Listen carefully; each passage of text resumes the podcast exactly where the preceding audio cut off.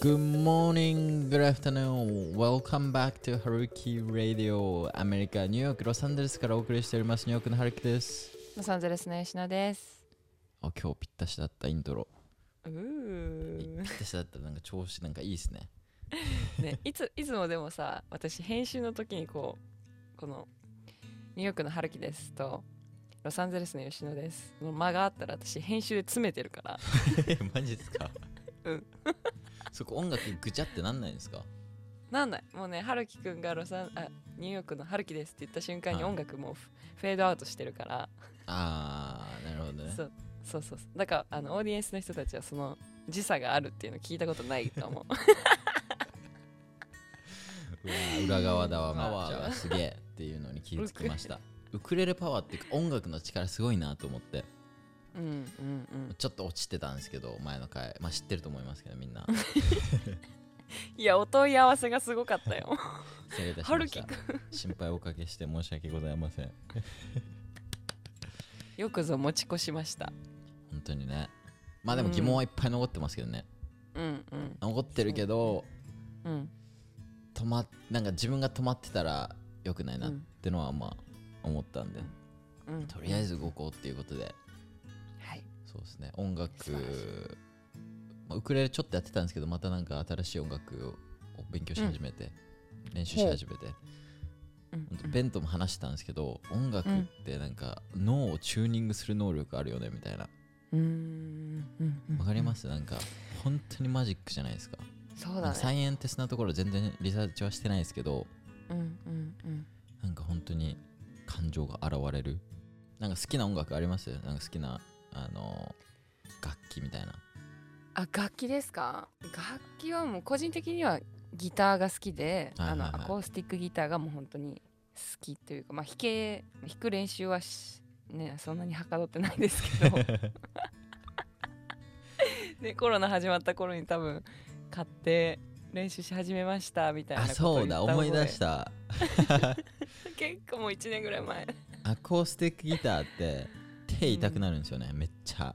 しかもちょっと弦多いし。多いね。まあそういう楽器だから仕方ないんだけど。ウクレレ何本だっけ？ウクレレ4本です。あ4本か、はい。アコースティック6本だもんね。そうですね。あとそうね幅も太いから、はい。こう指が短い人は。そうだから 結ギターやってたんですけどうん失敗し、なんか無理だなって合わないなって思って自分に。構でウクレレ買って練習し始めたんですけど、ウクレレ結構簡単ですよ。あそそうだうから結構おすすめ、ねなんかこうシンプルに弾けるやつとすごい難しいバージョンとっていろいろできるできるイメージだよね。そうそうそう。ねハワイを思い出しますがウクレレの音を聞くと。そうだね確かに。ね。えうんギターね。ギターの音がもう大好きアコースティックギターで弾き語りが一番好き。あー似合いそう確かに吉野さん。あ 私私私はちょっとまだほど遠いんですけど。見てるのとかはいはい。あのそうよく聴く曲も基本なんかアコースティックバージョンとかが好き、あれでしょあのタイトルとかもアコースティックバージョンでちゃんと付け足して調べるんでしょ。そうそうそやるわ。うの方が落ち着くみたいなねまあなんか一つなんか僕のなんかメンタルセラピーの技術を身につけました。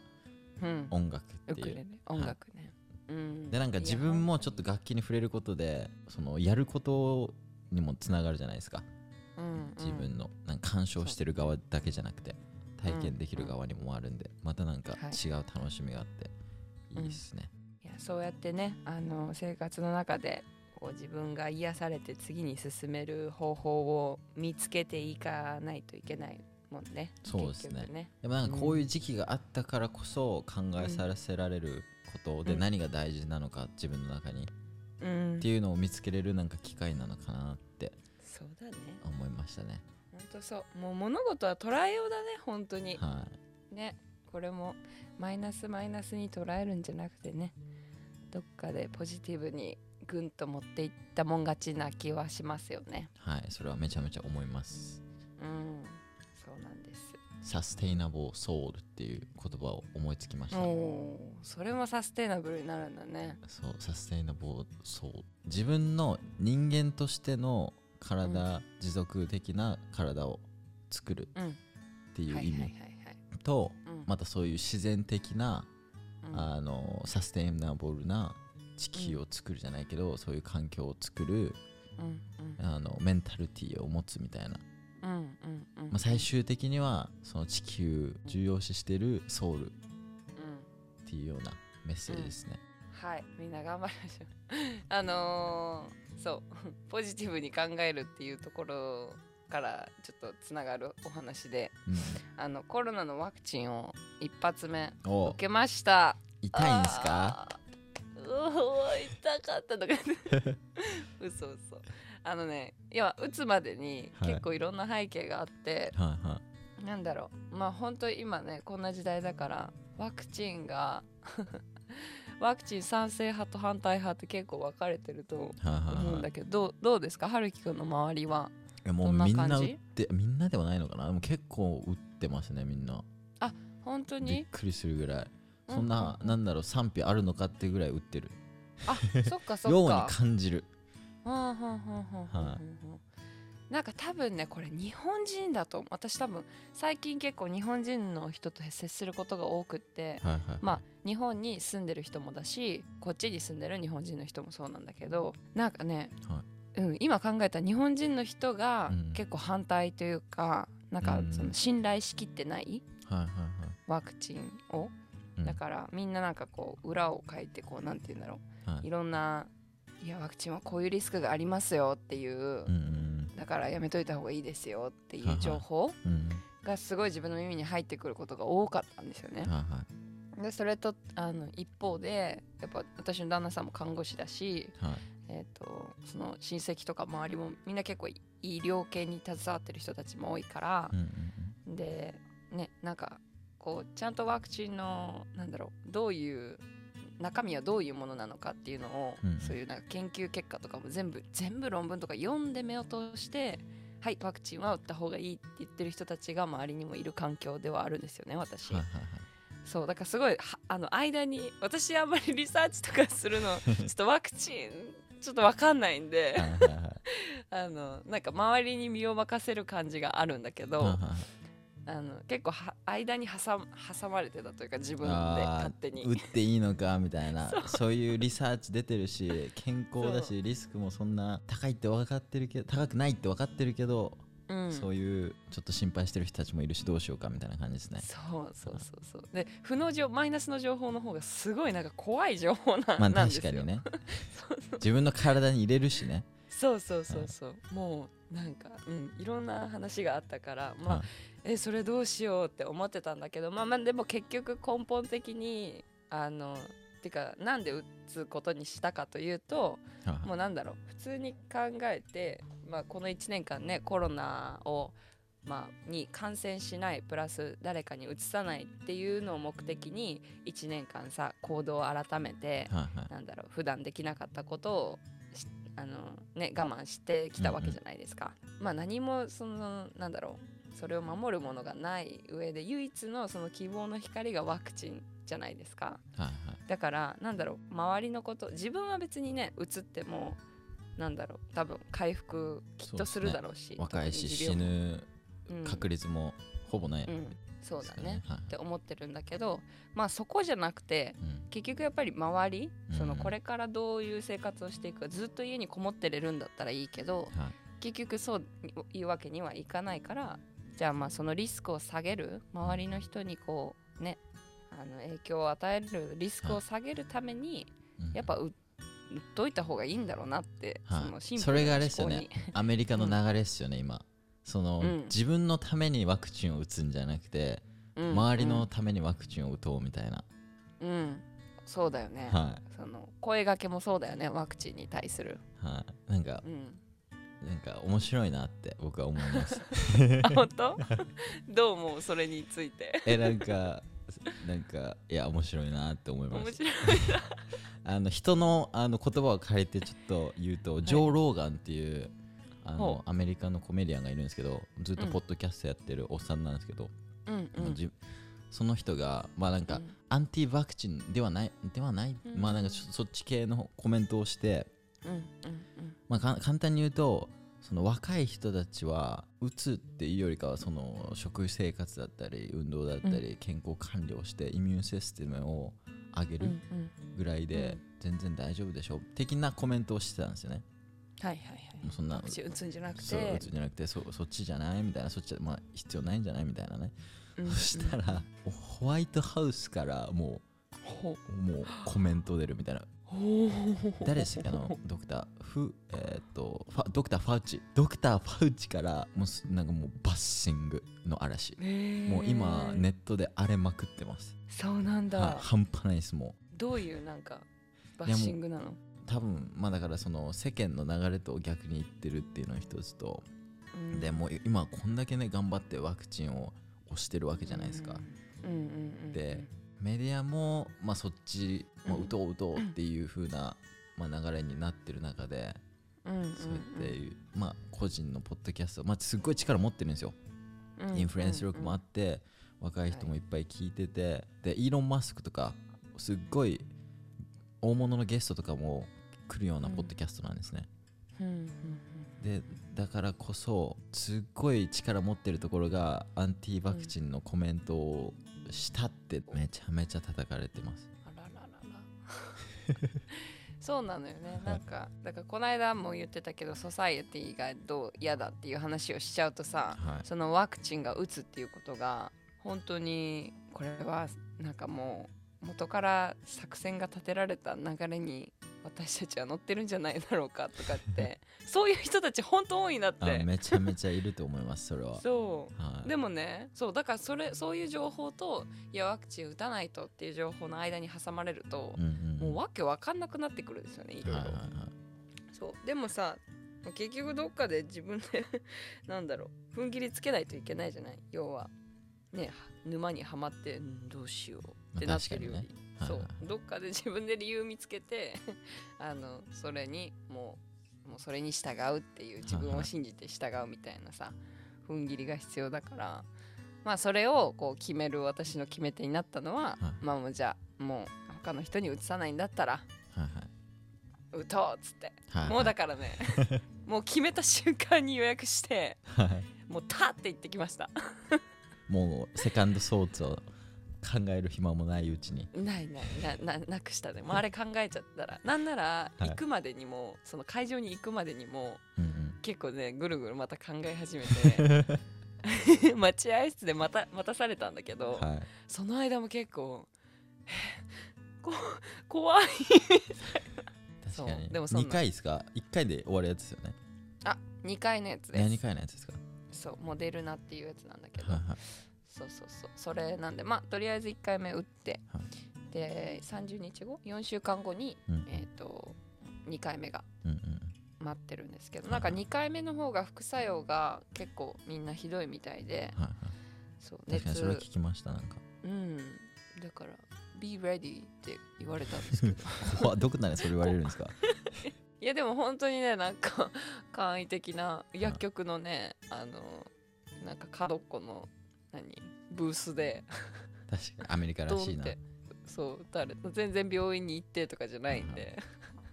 もこのワクチンもだなって、うんこのワクチンもすっごいなんだろう。あのーアメリカってめちゃめちゃ余ってるんですよ。余ってるっていうかめっちゃ持ってるんですけど、うんうんうんその最初にやっぱり投資して研究費にお金をいっぱい出した国からどんどんどんどんワクチンをもらえるからお金がないサードあデベロッピングカントリーとかってうん。全然ワクチンが届いてなくて、アメリカってうん。全くシェアしてないらしいです。他の国に。一切。だから中国とかって結構40%ぐらい、うん。えーっと他の国にシェアしてるんですけどアメリカゼロみたいな、でめっちゃ余ってんのに、へまあ、だからそのワクチンを打てないとやっぱり社会が、まあ、止まった状態じゃないですか。ーだからこうやってやっぱどんどんどんどん国レベルでもうん。その貧富の差ってできてるなみたいな最近、うん。そうだね。そうだからブラジルとかも全く打ててないインディアとか打ててない状態じゃないですか、うん。でその研究費にお金も出してなかったから順番もすっごい最後の方らしくてずっと待ってる状態、うんもう、えっと、11月とかになるらしいです。打てるようになるのが。デベロッピングカントリーとかだと。まあ唯一のね本当になんだろう状況を変える唯一。もうコロナが出ちゃってるわけだからね。うんうん。唯一それを止めるのはまあワクチンと言われているのでね。なんとかみんなが打てるようにはい。早く打てるようにまあでもどっかで打たないといけなくなるんでどうせ。そうだね。はそのワクチンちょっと一発目打ってあの副作用は一応なんか腕があた上がらない？い、うん。うん、腕を上げるのが痛いっていう感じ、それぐらいでまあそれも1日半ぐらいで消えたのでまあそのまあ人によって症状は違うと思うんですけど一応ちょっとその、えっと、フィードバックとうんうんあと留学の状況で、まあ、さっき言ってくれたそのコロナを打たないと学校に行けなくなるってなるかもしれないっていう話なんですけどでも本当にそういうなんか雰囲気はあるかな。まだそれ決定してる学校は少ないけどはいキャンパス対面式授業にするのであればうん。生徒と職員が、まあ、ワクチンを打つっていうのが一番こうなんていうかな合理的というかはいはい。っていう会議をしてる状態っていう感じですね今。まあなんか流れ的にそういうなんか州によって分かれそうですね。あニューヨそうだね。ーク州は打ってくださいとかテキサスは打たなくていいですよみたいな、うんうんうん。そうだね、はい。なんかニューヨークの語学学校とかは、えっと、ワクチンを打ってる人は隔離しなくていいっていうのは、あのもう出てますね。はいはいはい。うんうんうん。そう。だからまあそういうねそういうルールにどんどん変わっていくんじゃないかなと思うんで。なるほどもっとあれですね州によってどんどんなんか思想が違う人たちが分かれていく感じですよね。そうだね。多分ね。ほら派閥を生んでるよねマジで。やだわマジでいや本当に。ニューヨークとカリフォルニアは多分一緒だと思う動きは。うん確かにニューねヨークの方がちょっと早い感じだけどいつも。はいあとねロサンゼルスの、はい。えっと、留学の今の状況なんですけど、はい、一応、まあ、あのユニバーシティとかコミュニティカレッジはまだオンラインのままのところが多くて、うん、はいはい。まあ、秋学期のアナウンスはまだされてないので、まあ、ちらさしてるところはほとんど全部もうオンラインですっていうところもあるけど対面式に戻るかもしれませんっていうちょっと雰囲気を出してるところもいくつかあるけど、まあ、そこちょっと分かんないのでうんはい。そこはまあまだ未定で、えっと、語学学校うん。要は英語を学びに行く、まあ、進学じゃなくて語学留学をするときに通うことになる語学学校っていう期間はロサンゼルスに関しては、えっと、この4月から数校があの対面式の授業に戻したのではいはい。戻しているので、えっと、留学自体はあのできるようになってます。ただ語学学校の数がちょっと少ないのではい。空いてる語学学校が、うん、だからその選択肢がちょっと狭まるぐらいだけど実際にもう6月ぐらいからちらほら生徒さんも来始めたりとかで物理的に実現は可能。であの生活環境ももうものすごい戻ってるので、うんもうなんか閉まってるとかなくないですか？どうですか、えーニューヨークは。なんだろう。結構ニューヨークってダメージでかかったと思うんですよ、うん本当にうん。多くの人がフロリダの方に逃げてったんですよね。なんでビジネスオーナーとかまあなんかいなくなったりとかして結構店とかちょいちょい閉まってたりもするし空き家とか空き店舗みたいなのもめちゃめちゃあるし。なんだろうオンラインで住むことも増えてきたからこそ、フィジカルのなんかスペースって空きますよねやっぱり。お店自体がね店舗とか。うんうんうんでやっぱりニューヨークって家賃も高いし。高いね。そう。そうなるとやっぱねうんみんな出ていくしうんうんっていう感じですね。だからふどうやって復活するのかなみたいなのは興味ありますね。なんかそうだよね。やっぱりニューヨークってさ行ったことある人は分かると思うんだけどもうお店がもうねあのずらーって並んでるもんねうん。常に、そんなところだったらまあ確かにそういう空き家とかはあ、は空き家？その出て出てっちゃったお店とか結構あそうだよね。あからさまにもうシャッターも下ろして。あはあ。は誰か移ってくる人募集してますみたいな看板とか貼られたりするもんね。あそうそういうことですね本当に。うん、まあそうなるとまたちょっと状況違うね。はい。結構ね新しいお店とかもバンバンオープンしてるんですよねこっち、まあ、本当にあの生活の状況はもう多分コロナ前に結構近くまあマスクつけたりとか、はいはいあの制限？人数ほとんどの制限。うん戻ってきた感じは僕もします。そうだよはい。ね、、あとなんかそうツアリストもめっちゃ増えたなっていうニューヨークシティにいると、そうだよね。なんかすぐわかる。どういうところでわかるの？いやなんか大体なんか泊まってる人かツアリストでしょも何？泊まる？道端に泊まってる人も。もうニューヨーカーは止まらないもんね。泊まんないですね。もう用事があるから。早いいやそうよね。ニューヨークシティってそういうところだもんね。そう。最近は本当にケイラがフロリダに行きたいっても嘘。また、まうあったかいところに行きたいっていうのをずっと言ってて、うんうんうん、結構なんかあるあるでニューヨーカーがフロリダに行くのは移住しうん。するのは結構あるあるなんですよね。でまあなんかなんかその流れにちょっとなりつつあるのかなっていう。うーん。だからちょっとカリフォルニアに行くのはその後だね。だいぶ先になるのかな。フロリダに行ってフロリダのあの湿気の多さとかにちょっとうんざりして そしてカリフォルニアに舞い降りるっていう。で湿気がどれぐらいなんですか？日本よりやばいですよね。フロリダ？フロリダ、まあ、場所によって変わるのだろうけど。カリフォルニアに関しても湿気がないので 汗かかないんだよ。けど暑いみたいな。まあ、結構多くの人がカリフォルニアからテキサスに移動してますけど。うんうん大丈夫ですか、うん大丈夫です。そういう方々はもうもともと not meant to be. 確かにそれねめっちゃ言えてる気がする。カリフォルニア州に住んでた人たちがなんでこのコロナでテキサスとかに移動したかっていうとまあそもそもそのカリフォルニアでお仕事をしていた人たち、はい。やっぱりカリフォルニアってたくさん有名企業があってうん。でもともとはそこ出身じゃないけどまあお仕事いいお仕事が見つかったからって言ってまあ移って、はい。でお仕事してたけど、まあ、コロナの影響で全部がオンラインリモートになったんでお家からでもね仕事ができるようになったから、うんうん。まあ、カリフォルニアって本当に家賃とか高いんでね高いところは、うん、でそういうなんか有名企業があるようなところとかは基本的にもうもうもうバカ高いんで。本当に。だからそんなね家賃そんな高いお金払いながらでもはい家から仕事するってバカみたいじゃん、うんっていう思考からテキサスはもう家賃がねもうす安いし生活費も、ガソリンも安いし、はい、税金も少ないですね。そうだね、はい。だから別にカリフォルニアのその気候とか海があってとかそういうところに惹かれてきてない人からしたら、うん。そもそもそこに身を置いて家賃を払ってるっていうことがなんかちょっとおかしいはい。のかなっていうところでじゃあもうあの出ますカリフォルニアっていう。だからまあもともとのカリフォルニアラバーではないそういうことなんですよね。そういうことなんですだって海とかどうでもよかったらカリフォルニアなんて住まないもんね。高いのにこいうやー敵を作っていくいやいや違う違う違う。だから結局何が言いたいかっていうと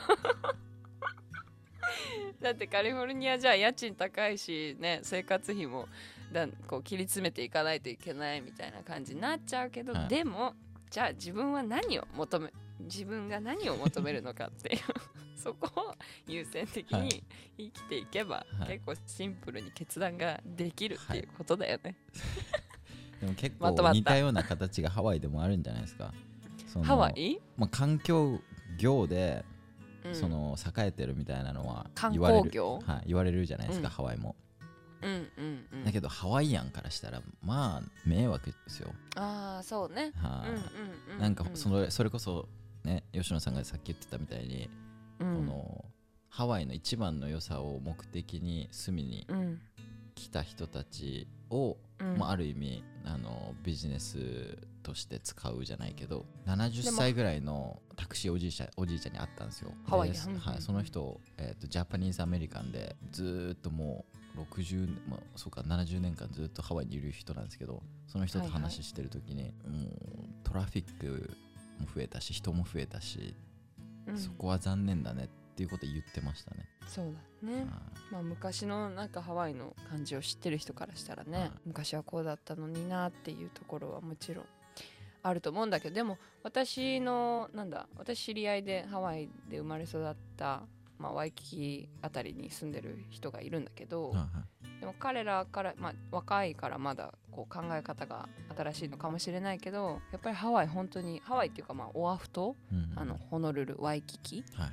あの辺はあの本当に本当に観光業で成り立ってるから、うんなんだろうそのローカルの人たちでさえその観光業が成り立ってることによって助けられてるその、お仕事があるっていうところで、そうそうそう。だからまあね確かにまあ外から来て来た人がそのハワイをうまく使ってってなるとまたちょっと違うけど、うんうんうん。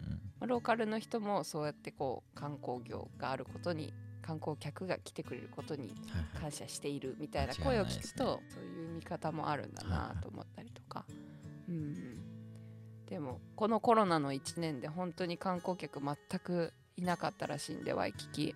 うんうんうん。もう異様な光景だって言ってましたよ やっぱり。もう二度と見れないだろうなこんなワイキキはでもその島っていうのが嫌なんですよね。ハワイ確かに住みたいってめっちゃ思うんですけどやっぱりケイラとも話しててどこ住みたいみたいな将来的にうん。みたいな話もするんですけどやっぱハワイってうん。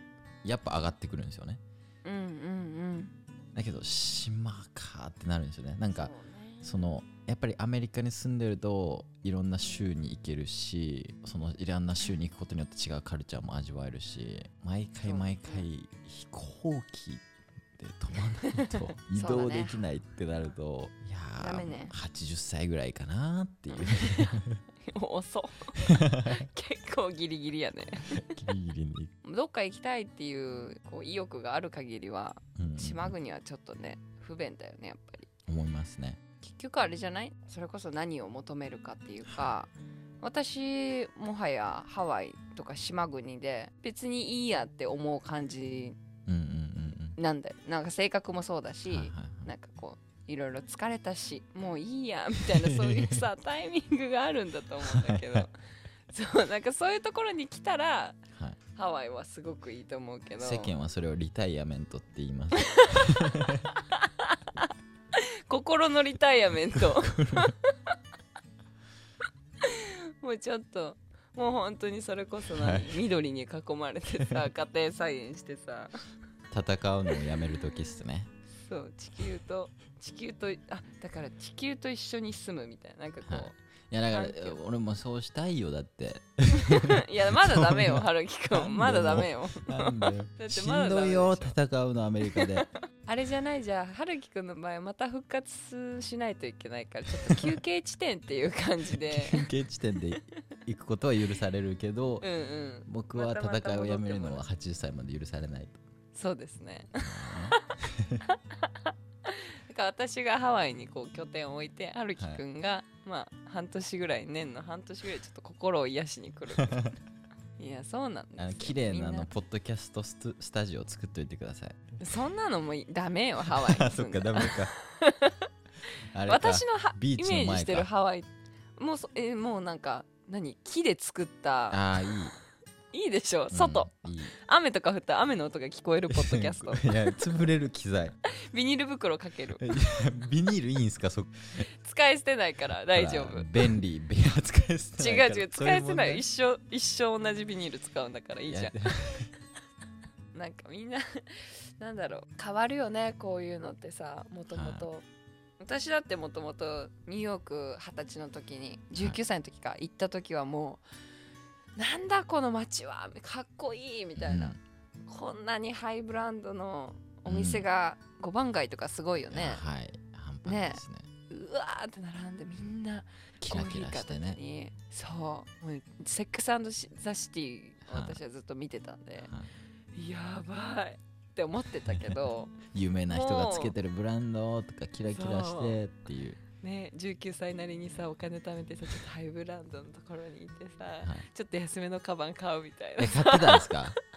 やったことあるよ。僕理解マジでできないんですけど。いや私も全然そのなんかハイブランド尽くしにしたいとか全く思ったことないけど、はい。でもちょっとなんかねせっかくニューヨーク行ったしニューヨーク限定のなんかデザインみたいなやつあったらなーってちょっと頑張ってさお金貯めて。はい。まあでも1個2個だったらいいと思います全然うん。だってそうそう。く売れるでしょまたあれああいうのって。い 売る売るんかい。やなんか僕お金使う時っていっつもなんかそういう考えなんですけど。えーなんかその売れるかどうか？結局カメラとかって、うん。さらにこうプロデュースするじゃないですかいろんなもの。をうんだから、まあ投資になるしうん。なんかそういう感覚でしか僕も本当にお金使えないですね。それあれじゃない？ずっと同じものをさこう更新していかないこう何？機材を更新していかないといけないからは結局また次買うっていうのがあるからそこベースに考えるんじゃない？きっと。いやなんか価値が下がるものものを買うのが嫌いです。まあなんかその生活で必要なものとかは買いますよ。カバンとかも必要だから買うけど、なんかそこに何だろう何何十万とかは突っ込もうとは思わないですね。ただそのうん。ブランド物って価値があんまり下がりにくいんですよね。だからそうなったらまあ売れるじゃないですか。いらなくなっても、やっぱそこなんだね、はい、えー売ることなんて買ってえ考えて買ったことないかな。私はもう物キープするタイプ。私本当に物持ちいいんだよ。すごいよ。それで言ったら僕も物持ちいいっすよ、本当に、はい、対決しましょうかじゃあ。洋服とか本当すごいよ。あ僕もすごいっすよ。僕アメリカ来ててたね。4年間着てるジャケットあるんですけど、うんうん。そのジャケットも僕、うん。お兄ちゃんから盗んできたんですよ。うん でなんかそうトータルわかんないんですよ。何年間着てるか、もうボロボロっすよ。いや私もね小5から履いてるスカートがあるよ。今日5 5すごくない？それでも履けるんだけどまだ。負けました。イエすごいマジでそれは。でも最近それはなんだろう？そういうなんか服に関してもうん。昔なんだろう？なんか普通に捨ててたんですよね。はいはいリサイクルするっていうなんか脳がなかったんですよね。だけどケイラに言われてやるようになったし。うんいらなくなった服があったらどうどうするんですか？結構アメリカってありません？なんかボリリサイクルボックスみたいな。ここにうんうん。いらなくなった服置いてくださいみたいな結構あったりするし。店に持って行ったりとかあとはセカンドハンドの、セカンドハンドね。はい。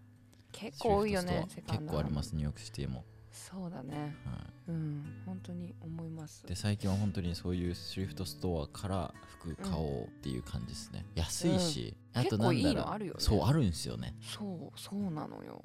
でやっぱりなんか僕って結構そのトレンドから離れなんだろう、はいはいはいはいなんかみんなとあんまりおお一緒になりたくないみたいなのあるんで、はいそれこそなんかザラとか H&M みたいなうんなんかうんプロデュ、うん。めっちゃプロデュースしてるところのなんかセカンドハンドってこんなんあったんだみたいな。もう誰も着てないじゃん、これみたいなのありますよね、何十年前のやつとかあるあるある。でそういうのが良かったりするよね。そうする。なんか味があるし。あとなんかうん。誰かが着てたっていうのってエネルギー感じません？なんか着られてたっていう服ってなんか生きてる感じがするんですよね、まあ確かそうだねストーリーがあるよねやっぱそのそうそうそう。背景があるからううん。まあ古着じゃないですか。うんうん。そのこっちって結構そのセカンドハンドだけどかなりファッショナブルなお店が結構あるんですよね。そうそうそう。そうだからそのセカンドハンドって言ってもその洗濯もうみんながほらいらなくなった服を持ってくるんだけどうん。そっから売れるやつっておしゃれに着れるやつはい。だけをピックアウトして、うんうんこう並べてるからはいはいはい。店頭に。結構なんか綺麗全然綺麗だし、まあ、安いしおしゃれなものあるし、ね。本当にそれこそ大手のところであの新作とか買うとさ、まあ、うん。道端でかぶったりとかそうん。そうそうそう。あれはもう本当恥ずかしくない？絶対嫌だ。よね。なんか穴があったら隠れ潜りたいみたいになるよね。そう前にあれあいつも俺同じの着てるって思うとちょっと右に曲がっちゃうみたいな。あ あーめっちゃわかる鳥肌立つもんね。やばい来た来た来た。来た来たー確かにそれめっちゃ思う。そういうのはあの避けれまたまにめっちゃ高いのありません？あるある。結構ニューヨークのシフトストアもあの僕が全然手が届くプライシングのお店と、うん。うんうん。もう一つも買えないぐらいのレベルの高いやつとかが揃ってるようなスリフトストアみたいなのがあうんあって、なんか間違ってそういうところに入ってしまった時にはどうやってちょっと買いに来た風で出ようかなっていうことしか考えなくなる。そうね。だからそれもヴィンテージストアなんかヴィンテージショップでもそういうとこ好きなんですよね僕。あなんかヴィンテージなもの好きなんで、ううんこう勝手にこうなんだろう。あここめっちゃ良さそうみたいな感じで入っちゃうんですよね。で値段見たら2桁め3桁ぐらい違うっていう。もうすぐ出ようすぐ Sorry. でも出ちゃうとあこいつ間違ったなって思われるから。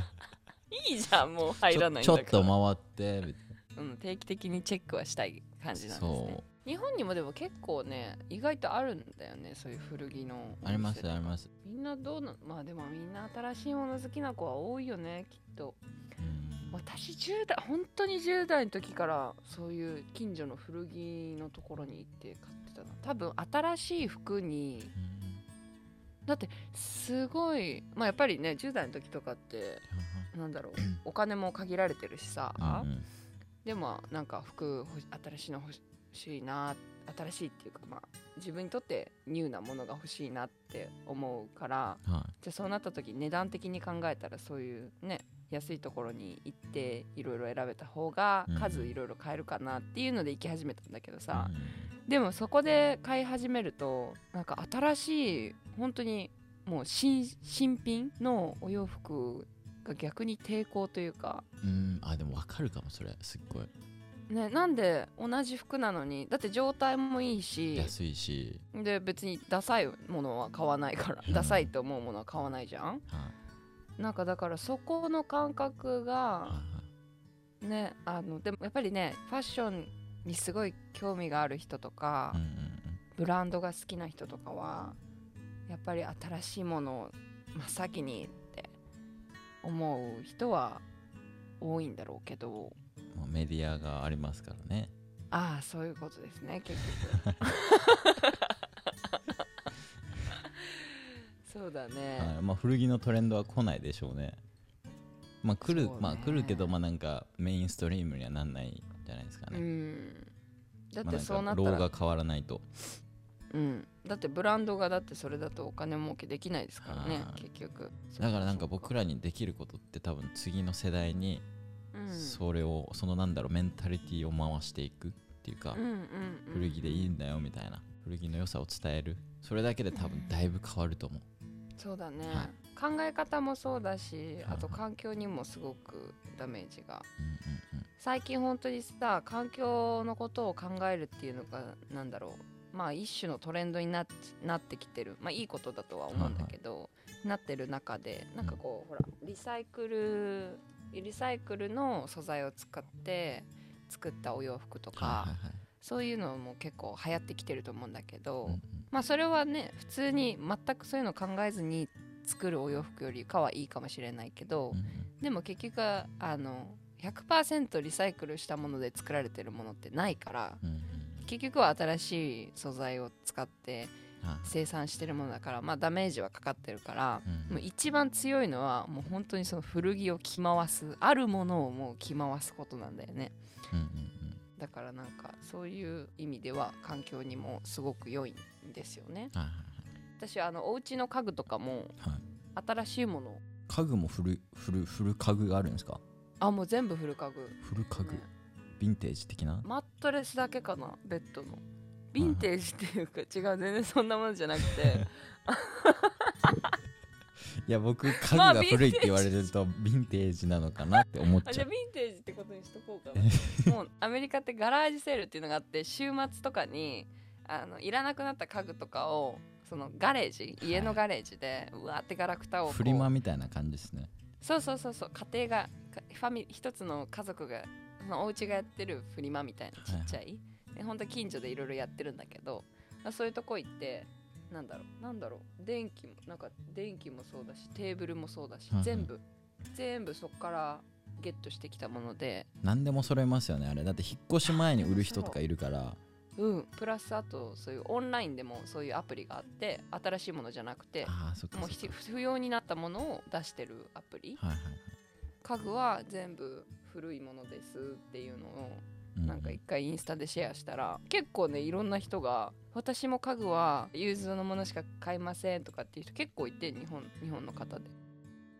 100均に行って全部揃えてとかさはい。大なんか都合のいい方にやっぱ走る都合っていうか便利な方に走るんですよね。うん。人間ってレイジーだから。うんうんで何でもそうじゃないですか。うんうんうん。お金出せばはい。買えちゃうんだったらもうそれでいいやってうんうんうん。なるんだよね、まあ別にそれが悪いってあの言ってるわけではなくてまあそういうもう悪いけど環境のこと考えたらね。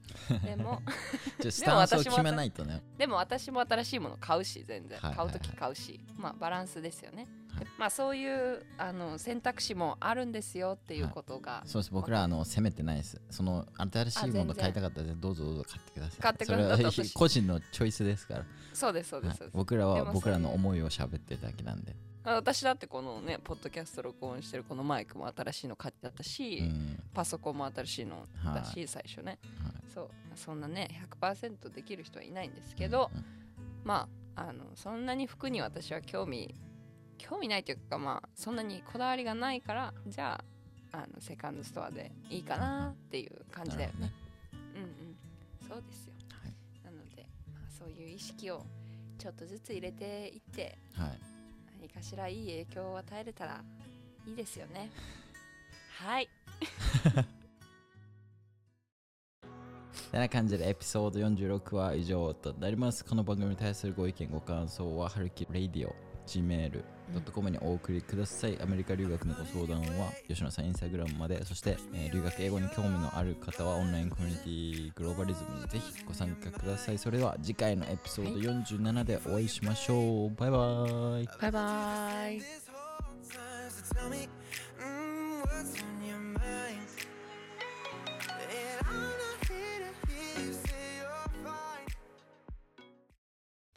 掘るのやめてもらっていいですか？そうですよね。犬の音がさっき、カリカリカリカリカリもうやめて。めっちゃ元気じゃないですか。掘ってるのこれ穴を。穴を掘ってるんだ。なんか寝床作る時でこうやって鼻い。の鼻息も聞こえるよ。